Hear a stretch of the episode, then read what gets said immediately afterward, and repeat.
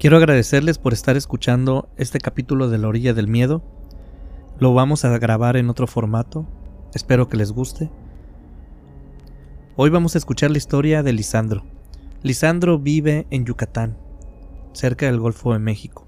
Es una tierra llena de cultura, de misticismo, de aluches, dicen por ahí. Nuestro amigo Lisandro Mesa durante la pandemia se dedica a recopilar historias de amigos y familiares, historias paranormales, precisamente de este tema. A él le llama mucho la atención, desde siempre le ha gustado. A pesar de que él había vivido experiencias anteriores, le había pasado una cosita por aquí, otra cosita por allá, sin embargo, él no estaba del todo seguro que fuera algo que pudiera catalogar como paranormal. Quizás había una explicación que él no conocía. Pero en la historia que nos cuenta hoy, hay una experiencia en particular que le sucede entre varios. Le sucede a su novia, le sucede a su mamá y le sucede a él. Hace aproximadamente 10 años, la familia de Lisandro da un pequeño salto. Es un salto que todas las familias tarde o temprano lo dan, ya sean familias chicas, familias grandes, familias de un tipo, familias de otro tipo, no importa. Este paso todas las familias lo van a dar. Es el paso donde los hijos, llámense hijos adolescentes, hijos adultos, pasan a tener más responsabilidades. Lisandro es el hermano mayor de tres, sus dos hermanos menores son mujeres y él conoce a una chica, a una chica muy bonita, a una chica muy agradable que inmediatamente lo engancha y se hacen novios. Esta chica tiene ya con una pareja anterior, tiene una niña, de la cual Lisandro se enamora casi igual que con su mamá. Lisandro inmediatamente se compromete con su novia y con la niña, con su nueva hijastra, que él la ve como suya, como hija biológica, se pone la camisa de papá y dice, adelante, yo te ayudo, claro que sí, vamos a construir algo juntos. La hermana del medio de la familia de Lisandro, ella sigue con sus estudios, está todo normal. La menor, al mismo tiempo que Lisandro conoce a esta chica, queda embarazada y va a nacer un niño. Niño que no fue planeado, pero que no hubo tampoco mayor problema. Se espera como, todas como todos los niños, siempre son una bendición. Algo bueno para las familias. Ante este cambio, es necesario construir un cuarto extra para la hermana menor de Lisandro. Afuera de la casa de Lisandro había un tejabán de aluminio, donde se sentaban a pasar las tardes, a tomar un café, a reposar, a descansar, para después irse a dormir. Este tejabán simplemente lo que se hace es ponerle paredes, una puerta, y queda como el cuarto principal para entrar a la casa. Ahí duerme la hermana de Lisandro. A veces cuando eh, su hermana se iba a dormir con sus suegros, Lisandro y su novia acostumbraban dormir ahí porque era un poco fresco en la noche cuando el, aire entraba. No se crean que era un cuarto con todas las comodidades, era simplemente paredes y lo emplastaron, pusieron una especie de ventana, una puerta y vámonos, ahora sí, para lo que debería funcionar, ahí está. La mamá de Lisandro tenía una costumbre muy curiosa, o tiene la señora una costumbre muy curiosa, aún la tiene. Acostumbra a ponerle nombres a las cosas, nombres chistosos. Por ejemplo, a su abuelito le decía el bigotito de Caminito de hormiga tenía un bigote muy delgadito, así. Ella acostumbraba a ponerle nombre a las cosas.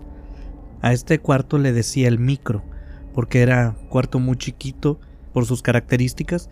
En el día se calentaba muchísimo, se ponía muy caliente. Y en la noche, como ya les había dicho antes, se ponía muy frío. Ahora que lo piensa, quizás, después de lo que les voy a relatar, el frío tenga otra explicación. Vaya usted a saber. Ya lo juzgaremos más adelante.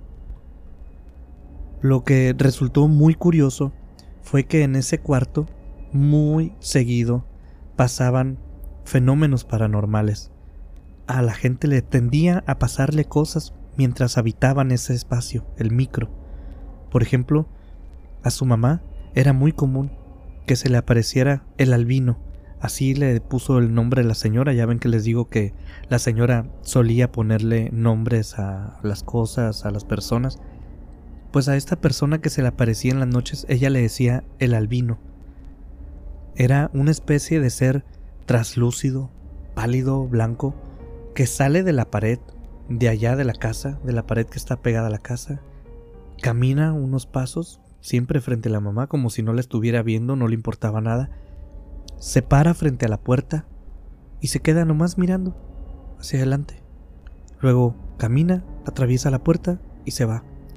A veces cuando la puerta está abierta, allá se acostumbra a dormir con la puerta abierta porque hace calor, simplemente sale del micro y no lo vuelve a ver. Hasta otra noche que se le vuelve a aparecer. Siempre es la misma rutina. De hecho, la mamá de Lisandro ni siquiera allá con el tiempo llegó, por decirlo de algún modo, a acostumbrarse a ver esto. Otra cosa que le sucedía a la mamá de Lisandro era la visita del pájaro bo, porque pájaro bo no sé, así le decía la señora. Ya hablamos sobre el tema de los apodos. El pájaro bo era un animal que caía sobre el tejabán.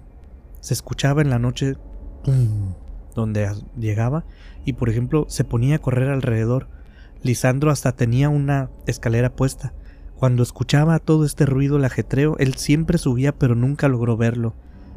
Después con el tiempo intentó ponerle una trampa, no cayó. Después le puso algunas cajas de cartón, unas cajas de refresco con envase de vidrio para que hicieran ruido cuando se acercara. Pero no, aquel cerco que él había puesto alrededor de todo el tejabán nunca funcionó. Simplemente se escuchaba donde corría esto por ahí, una especie de aleteo y luego ¡pum! como si se elevara en el cielo el pájaro desaparecía. Es otro detalle curioso que pasaba dentro del micro. Hay otro fenómeno que le sucede a la mamá de Lisandro en el micro. En este micro había hamacas, ahí se acostumbra a dormir en hamacas, muy cómodas, el que no lo haya probado se lo recomiendo.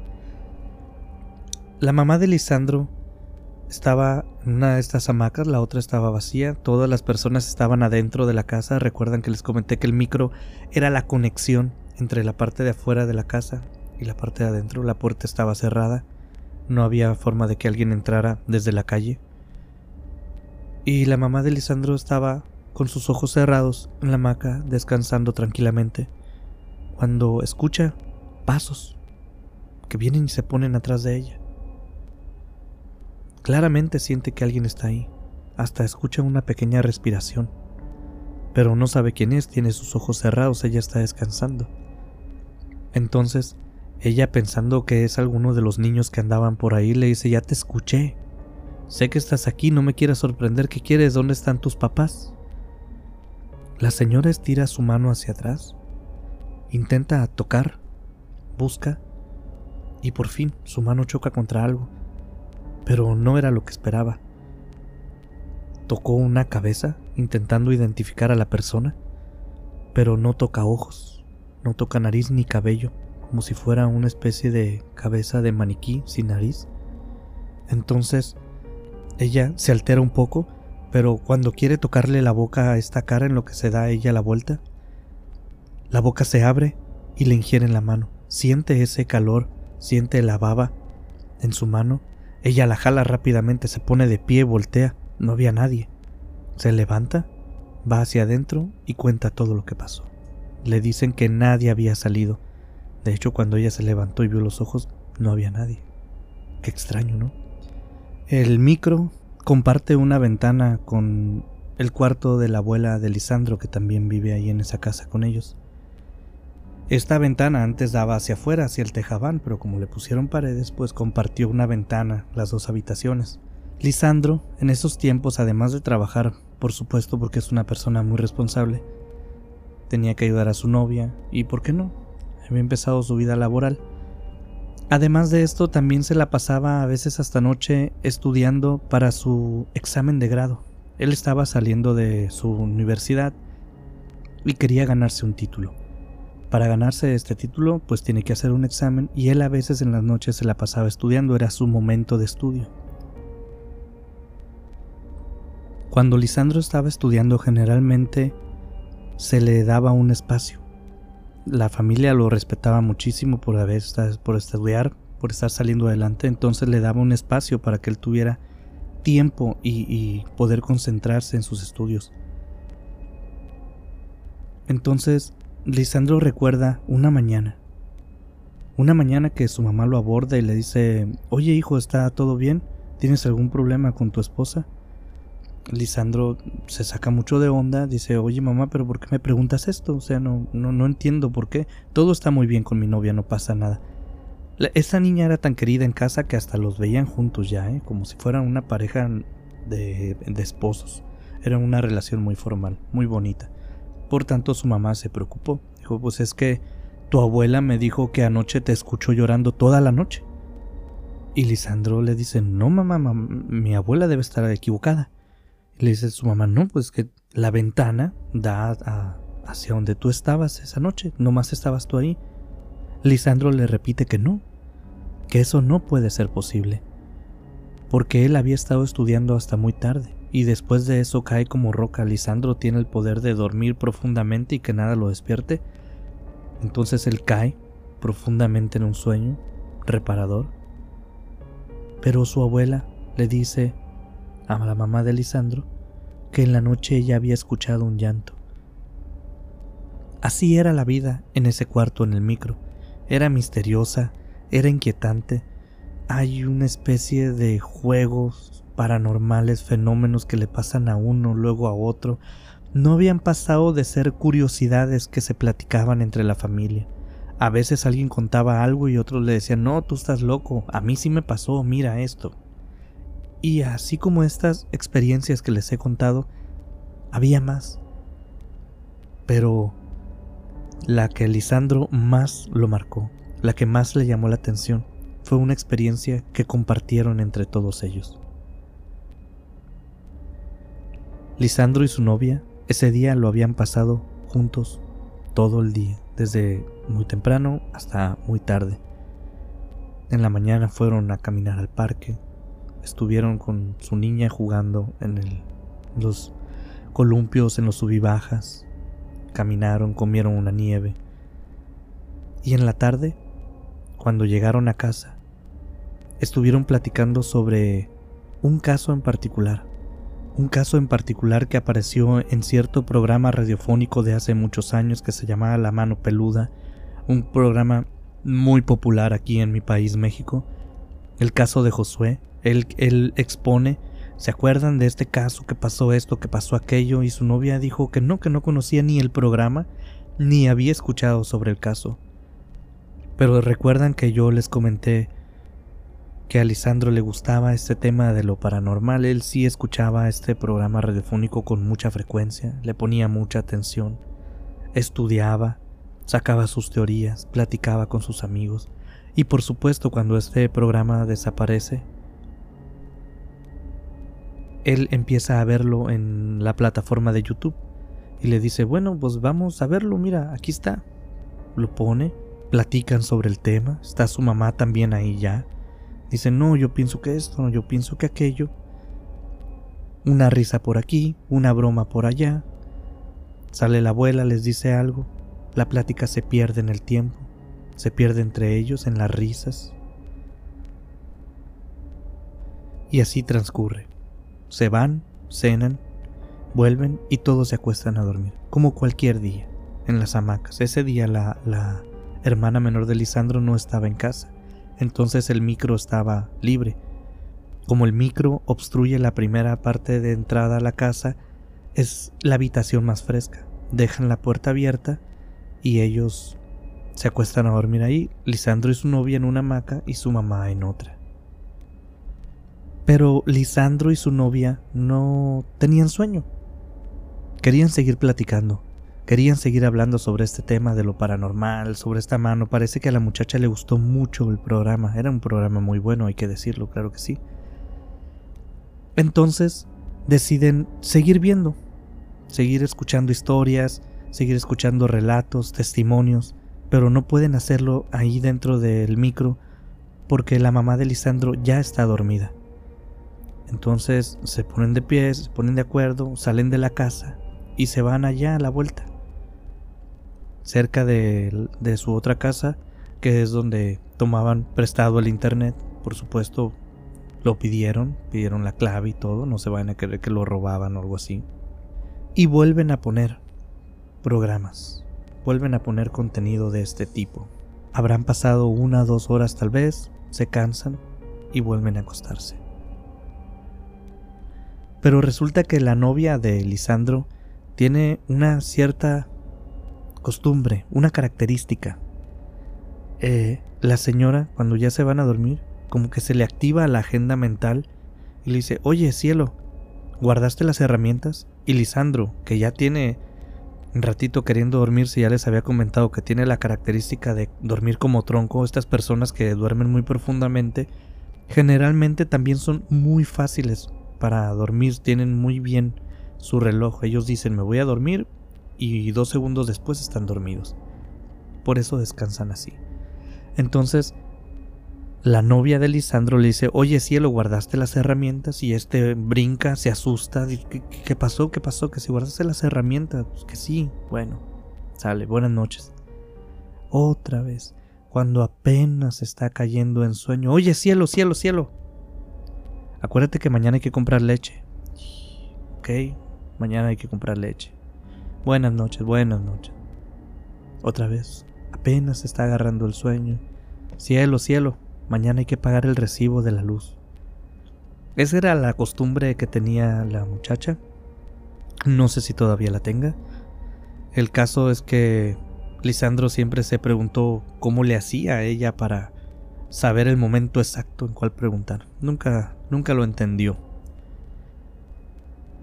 Pero después de tres o cuatro intentos, cuando él logra caer, simplemente no hay quien lo despierte. Y ese fue el caso. Después de unos dos o tres veces que lo despertó, Lisandro vuelve a cerrar los ojos, se vuelve a concentrar y cae dormido, como un tronco. De repente se despierta y su mujer está gritándole en la cara, Liz, Liz, así es el nombre que usaba la novia para referirse a él. Liz, Liz, mira, y lo está sacudiendo de los hombros. Él abre los ojos, no sabe bien qué es lo que está pasando, siente un ardor horrible en la garganta, su madre pregunta por un lado, ¿están bien? ¿Qué está pasando? Y su novia le pregunta al mismo tiempo, ¿lo viste? ¿Lo viste? Dime que lo viste. Lisandro no sabe de qué está hablando su novia. ¿Recuerda que la novia lo despertó? Y cuando se le queda viendo a los ojos y voltea a ver a su mamá y voltea a ver a los lados, los recuerdos lo golpean como un balde de agua fría le llegó todo de golpe. Y con voz temblorosa él dice, sí, sí recuerdo, sí, sí me acuerdo. La mamá dice, a ver, a ver, a ver, a ver. ¿Qué está pasando? La novia está gritando, este está, pareciera que estuviera hablando solo. ¿Qué pasó aquí? Entonces la primera que empieza a hablar es la novia. Le dice, es que yo vi entrar un hombre por la puerta, un hombre muy alto, con una barba larguísima, una gabardina negra. No podía ver su rostro de tanto pelo que tenía y no, no, no pude ver su rostro. Este hombre entra y se le queda viendo a la mamá de Lisandro, ahí parado en la noche nomás, se le queda viendo y la novia de Lisandro quiere hablar, quiere advertirle, pero no se puede mover. Se le ha subido el muerto. Sus músculos no responden, sus ojos apenas si se mueven. Ella no tiene acceso al uso de su voz.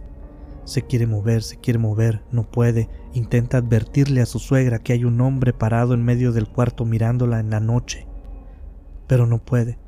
De repente ese hombre se voltea y la mira. Tiene los ojos rojos, completamente rojos, llenos de furia. Ella dice que siente como esos ojos la llenaron de miedo, como si le vaciaran miedo encima de ella se fue llenando poco a poco desde su cabeza hasta sus pies. Empezó a temblar, pero no podía moverse, no podía hacer nada. De repente hace un esfuerzo sobrenatural, lo más que pudo. Logra mover sus manos y de repente su garganta se desbloquea y Lisandro mira y empieza a mover a Lisandro bruscamente. Entonces la novia de Lisandro está hablando, está diciendo todo lo que vio, cómo lo vivió, y Lisandro le dice, espera, ya no sigas. Déjame seguir contando a mí. Porque no recuerdo que me hayas jaloneado y no recuerdo que me hayas gritado, pero sí recuerdo al hombre. un hombre delgado, alto, con cabello largo y barba desarreglada también muy larga, parecía un vago. Cuando él lo ve, él piensa que algo malo va a pasar. No tiene contexto de por qué, pero siente que algo malo está pasando. El hombre ni siquiera se mueve. Entonces, Lisandro se avienta sobre su esposa para protegerla, sobre su novia. Él piensa que le van a hacer daño y dicen, bueno, si le van a hacer daño a alguien que sea a mí. Se lanza sobre ella, la abraza para protegerla y empieza a gritar, ¡ah! ¡ah! para espantar a esta persona que está ahí. ¿Por qué pensó eso? No sé, quizás sea un comportamiento primitivo, visceral, como cuando uno le hace a los perros chu chu y lo quiere espantar. Eso fue lo que a él se le ocurrió y fue lo que quiso. La madre le dice, espera, Lisandro, yo también tengo algo que contar.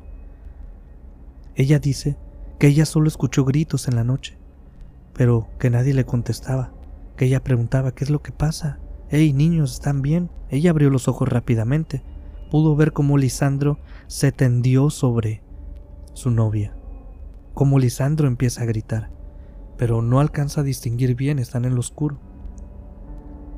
Entonces la mamá se para y enciende la luz. Activa el apagador, la luz se enciende. La puerta está cerrada. Ellos pensaban que estaba abierta, pero la puerta está cerrada.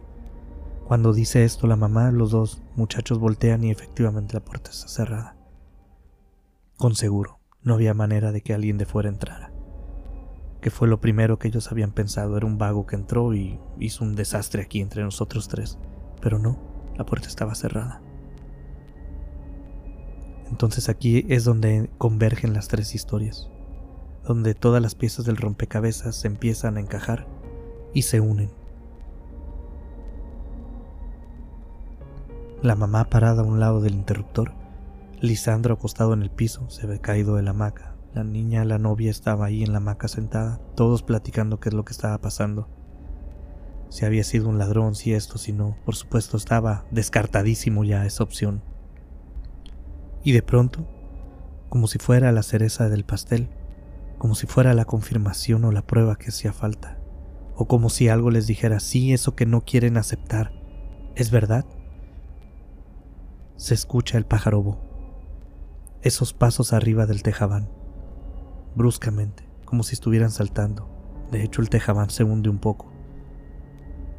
Luego, simplemente sale volando. Ese día no pudieron dormir. Dejaron la luz encendida, lo intentaron horas, horas, no pudieron. Pasaron en vela.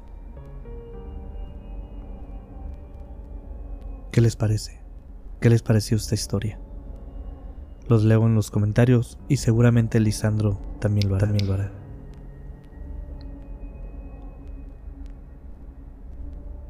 Muchas gracias por haber llegado hasta este punto del video. Como siempre, queremos agradecer a las personas que comentan nuestros videos, especialmente a Carol Soto, a Jenny Esteves, a nuestra amiga Luzmina nuestra amiga Luzmina que le mandamos un hermoso abrazo, les recomendamos su canal, se llama Garabateando por ahí, antes era Luzminas Corner, muy buen canal si te gusta el arte, la creación, te va a gustar. A María Elena Castro, para Ariel.